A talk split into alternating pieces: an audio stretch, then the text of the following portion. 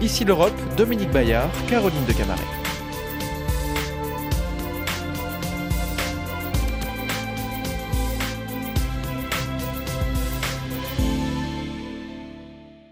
Bonjour à tous, merci de nous rejoindre pour Ici l'Europe. Cette semaine encore, l'Union européenne a les yeux rivés sur la situation ukrainienne qui affecte grandement sa diplomatie et son économie. Certains pays s'inquiètent d'une hausse des prix de l'énergie et en premier chef l'Espagne. Voilà pourquoi nous recevons aujourd'hui la ministre espagnole de l'économie, Nadia Calvino. Bonjour. Vous êtes en duplex avec nous depuis Madrid. Oui, bonjour, enchanté.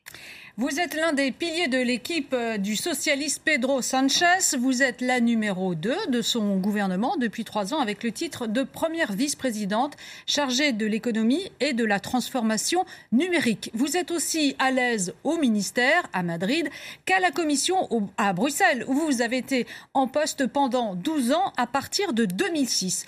Vous avez été pressenti à un moment pour prendre la direction du FMI après le départ de Christine Lagarde. Vous faisiez aussi partie des favoris pour la présidence de l'Eurogroupe. Et aujourd'hui, vous voilà donc en première ligne chez vous pour gérer les répercussions économiques assez négatives de la pandémie et maintenant de la guerre en Ukraine. Alors, euh, guerre en Ukraine, euh, les sanctions européennes mettent la pression euh, sur tous les prix mondiaux de l'énergie, de l'alimentation.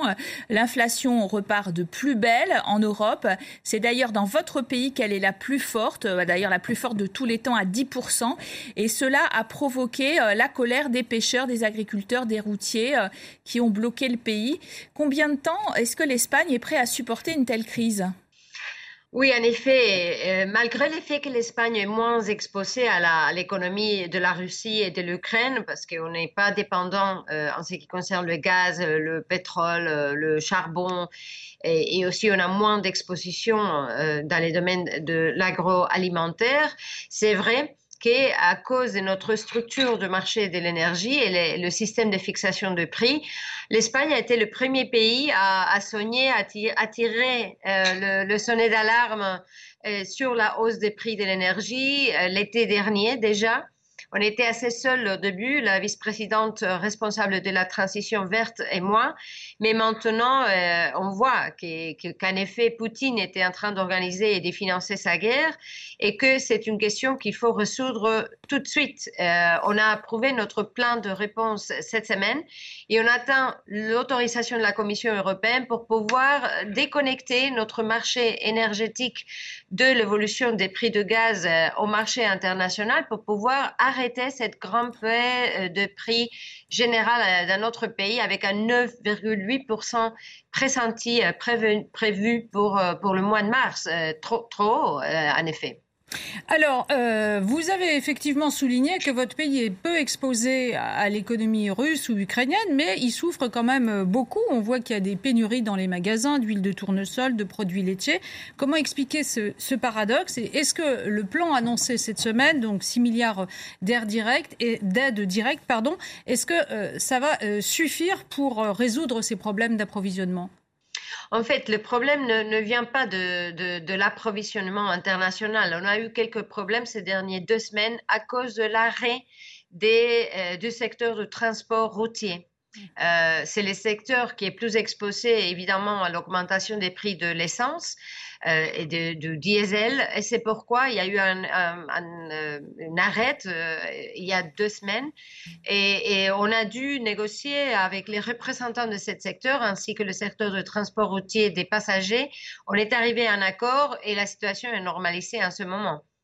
Alors, euh, vous avez euh, longuement négocié, en tout cas votre Premier ministre Pedro Sanchez, euh, au dernier sommet européen, afin de lutter contre la hausse des prix de l'énergie. Vous vouliez un plafonnement de ces prix du gaz et donc, comme vous le disiez, par enchaînement de l'électricité. Malgré beaucoup de soutien du côté des pays du Sud, il n'a pas remporté cette, cette bataille. Est-ce que vous êtes déçu?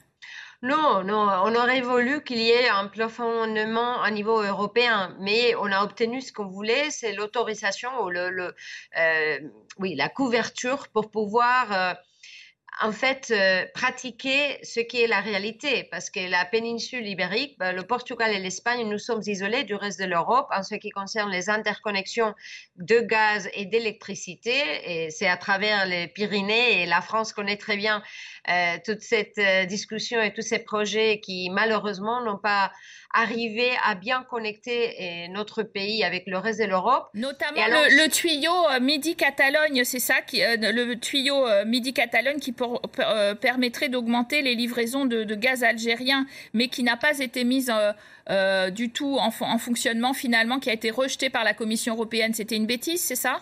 Bon, je ne jugerai pas des décisions qui sont prises dans, des circonstances différentes, mais ce qu'on voit en ce moment, c'est qu'il faut euh, renforcer les interconnexions, tant du, du gaz que du secteur de l'électricité, qu'il faut que ces interconnexions soient prêtes aussi pour les énergies de l'avenir, ça veut dire le hydrogène vert, L'Espagne a une position assez privilégiée puisqu'on a presque 50% de notre génération de renouvelables, du soleil, du vent, aussi de, l'eau. Et, on va investir euh, dans le plan de relance, une partie importante des investissements vont développer aussi l'hydrogène vert. Et, ça veut dire que l'Espagne pourrait être un, acteur majeur dans la génération énergétique en Europe. Il faut renforcer les interconnexions pour, pour qu'on ait euh, dans l'avenir, en réalité, un véritable marché intérieur, ce qui n'existe pas en ce moment. Alors, euh, effectivement, vous ne dépendez moins du gaz euh, russe que les autres Européens, on pense surtout à l'Allemagne, mais vous dépendez aussi du, gaz qui vient du nord de l'Afrique, de l'Algérie, et ce nouveau tuyau Midi-Catalogne permettrait d'augmenter les livraisons de gaz algérien. Seulement, voilà, depuis que votre gouvernement s'est réconcilié avec le Maroc, son voisin et euh, ennemi algérien euh, ne décolère pas et il menace de suspendre les projets d'extension du réseau gazier. Alors, est-ce que vous avez euh, repris le dialogue avec les autorités algériennes? Est-ce que vous pensez que vous allez surmonter ce, ce différent, cet imbroglio diplomatique? l'Espagne a aussi une situation différente du reste de l'Europe. enfin, sur la base du fait qu'on a un tiers plus ou moins de la capacité de récasséification de l'Europe est en Espagne. Et donc, ça veut dire qu'on euh, a aussi la possibilité d'utiliser les gaz dans la, liquéfiés qui arrivent dans les bateaux et qui peut être régasifié euh, dans notre pays. Ça, je pense, c'est un élément d'autonomie stratégique assez important aussi. Et aussi, ça permet d'avoir ce rôle dont je parlais tout à l'heure de, euh, comment on dit, supplier, des, de, fournisseurs, euh, fournisseurs, euh, d'énergie pour le reste de l'Europe. Mais est-ce que vous pourriez répondre sur l'Algérie? Oui, oui, non, j'allais arriver à cette question-là. Nos relations avec l'Algérie continuent d'être positives, bonnes, on a un dialogue constant et, et, la, la, la, fourniture de gaz est garantie, bien sûr. Alors, euh, Vladimir Poutine euh, exige maintenant le paiement du gaz russe. Alors, ça vous intéresse moins que, on le disait, la France et l'Allemagne, mais le, paiement en roubles. Euh, qu'est-ce que ça change pour les Européens? Est-ce que c'est acceptable? Est-ce qu'on est en train de le laisser contourner nos sanctions? Je pense que la réponse du G7 a été assez claire et, les, nouvelles qu'on a reçues depuis hier euh, sont positives, dans le sens qu'on peut continuer à, payer un, euro. Et, je crois que la réponse européenne euh, unie, euh, importante, très déterminée, je pense que ça joue un rôle très important dans la situation géopolitique à laquelle on doit faire face en ce moment. Alors, euh, les sanctions économiques portent un coup à, l'économie russe, mais aussi, on le voit, c'est un coup sévère pour les économies européennes avec cette inflation notamment. Est-ce que vous pensez que les 27 sont prêts néanmoins à continuer sur la voie des sanctions économiques? Parce qu'on voit bien qu'ils essaient de préserver leur approvisionnement en gaz russe. Je ne pense pas que ce soit les sanctions qui ont un impact négatif. Euh, je pense que c'est l'attaque de la Russie sur l'Ukraine qui a un impact très négatif euh, sur la stabilité géopolitique, euh, en particulier en Europe. On a une guerre juste à côté de nos pays, une guerre qui vise pas seulement la sécurité des Ukrainiens, mais, mais c'est une attaque sur nos valeurs les principes démocratiques de, la construction européenne, les principes démocratiques de la France et l'Espagne. Je pense que c'est très important de, de, donner une réponse déterminée et unie, comme je viens de dire, et on doit continuer comme ça parce que c'est pas, c'est une situation très grave d'un point de vue politique qui a un impact négatif économique et social auquel on doit faire face, bien sûr, mais il faut pas minimiser euh, les dangers et les risques de ne pas donner une réponse claire et forte. Déjà, 4 millions d'Ukrainiens euh, ont fui leur pays à cause de la guerre. Pour les soutenir, l'Union européenne a activé la directive dite de protection temporaire, de quoi leur permettre de résider, de travailler légalement dans les pays de l'Union européenne pendant au moins une année.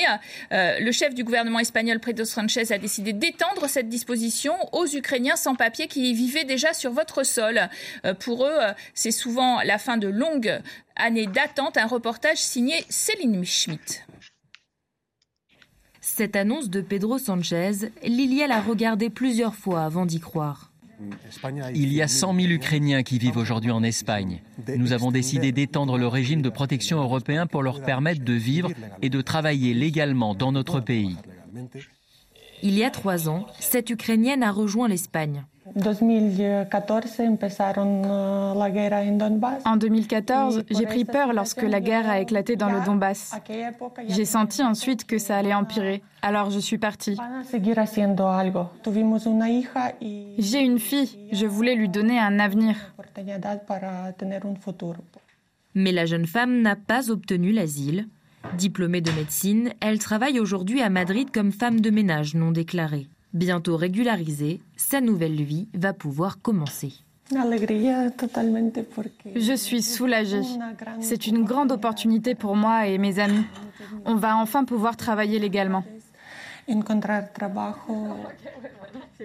Comme elle, 16 000 Ukrainiens vivant en Espagne pourraient bénéficier de cette mesure. Et pour traiter rapidement les demandes, l'Espagne a mis en place quatre centres dédiés.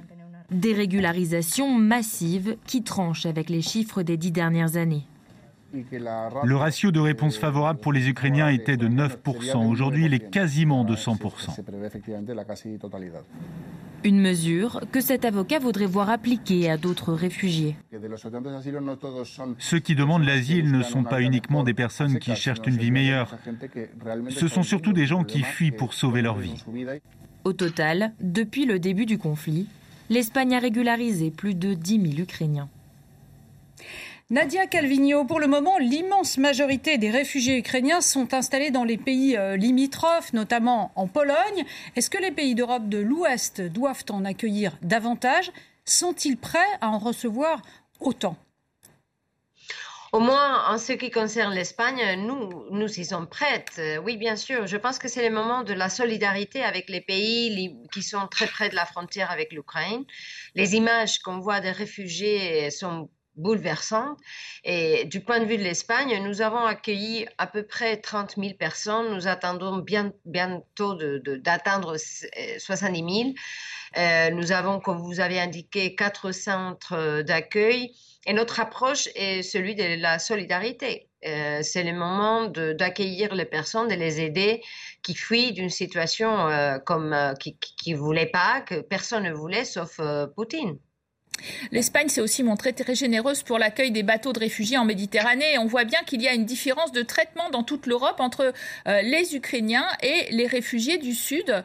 Euh, est-ce que euh, tout le monde finalement a le même problème de montée de l'extrême droite à la faveur des crises migratoires, y compris vous d'ailleurs avec l'arrivée de Vox, ce parti très extrême à la droite de la classe politique espagnole dans la région de Castille-Léon par exemple en effet, on croyait en Espagne être vacciné contre l'extrême droite euh, après 40 années de, dictature.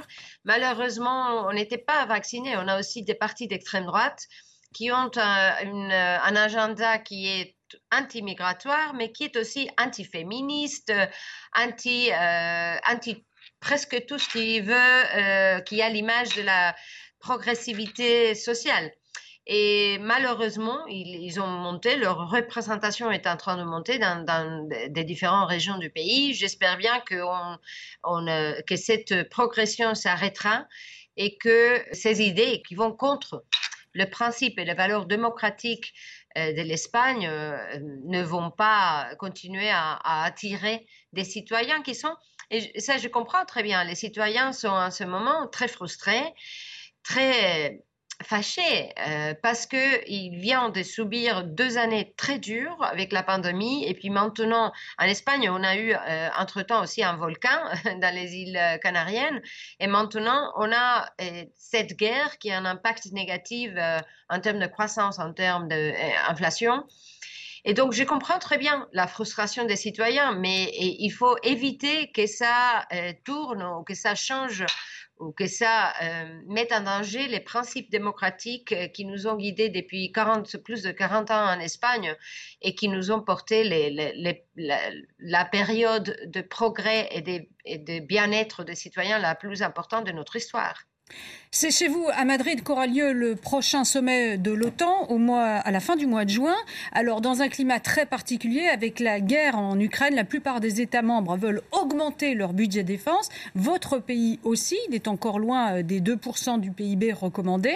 Euh, mais cette décision, qui a été annoncée par le Premier ministre espagnol, elle fait grincer les dents, notamment de Podemos, euh, le parti de gauche de, de, de la coalition. Alors, est-ce que vous allez surmonter ces différences? Qu'est-ce que vous avez vraiment des pour augmenter suffisamment votre budget défense L'Espagne est un partenaire sérieux, responsable, tant au sein de l'Union européenne que euh, au sein euh, de l'OTAN. Évidemment, on va, euh, on va augmenter notre dépense. Le président Sanchez l'a annoncé. On, a une planification pour le faire. Il n'y a pas de doute là-dessus. Vendredi se, tenait euh, en visioconférence un sommet euh, Union européenne-Chine. La Chine est devenue en, 2021 le premier partenaire euh, commercial de l'Union européenne. Mais on, comprend bien qu'elle se sent proche politiquement de la Russie de Poutine. En tout cas, elle est très ambiguë sur cette question ukrainienne. Est-ce que nous devons aussi commencer à nous débarrasser de notre dépendance stratégique à la Chine? C'est évident qu'il y a eu des changements géopolitiques. Euh, les plaques tectoniques sont en train de changer. On ne sait pas exactement vers où on va aller dans les, dans prochaines années et décennies, mais c'est évident que l'Europe euh, doit trouver sa place dans cette nouvel équilibre, ces nouveaux équilibres géopolitiques. C'est aussi clair, je pense qu'il faut renforcer notre autonomie stratégique. C'est pas une question d'un pays ou l'autre. On a vécu ces dernières deux années, on, s'est rendu compte de notre dépendance en ce qui concerne les semi-conducteurs pour l'industrie de, de, la voiture, par, par exemple, l'automobile. On a été conscient de notre dépendance en ce qui concerne les masques. On s'est réveillé un jour euh, euh en voyant comme c'était très important d'avoir des capacités de production de vaccins et d'autres médicaments. Et maintenant, on voit aussi en ce qui concerne l'énergie, les, produits agroalimentaires. Donc, il faut vraiment que l'Europe soit unie et qu'on trouve la façon d'être plus autonome d'un point de vue stratégique pour pouvoir assurer qu'on va continuer avec cette progression, la croissance et le bien-être de, notre, de notre société pour l'avenir et pour les générations les plus jeunes qui, qui, voient une situation de crise qui, qui, qui, euh, qui s'installe et qui voient de plus en plus ou qui doutent de plus en plus quel va être leur avenir. Alors, avec euh, l'allié américain, depuis que Joe Biden est à la Maison Blanche, euh, l'Europe a retrouvé une certaine complicité, les relations commerciales se sont apaisées. On va importer massivement du gaz naturel liquéfié américain. C'est l'alliance des démocraties. Euh, qu'est-ce qui se passe si demain Donald Trump revient au pouvoir? C'est clair que euh, le fait que ce soit Joe Biden euh, qui est le président américain est un facteur très positif euh, ben, en ce qui concerne la relation avec l'Europe et la complicité transatlantique. Et je pense que j'espère que on continuera comme ça parce que c'est crucial de, de, protéger cette relation privilégiée transatlantique dans ce nouveau ordre international et tous ces tremblements, tous ces changements intenses euh, géopolitiques qui sont en train de se produire autour de nous. Merci Nadia Calvino, merci à tous de votre fidélité. Dans quelques instants, votre point sur l'actualité sur RFI ou sur France 24.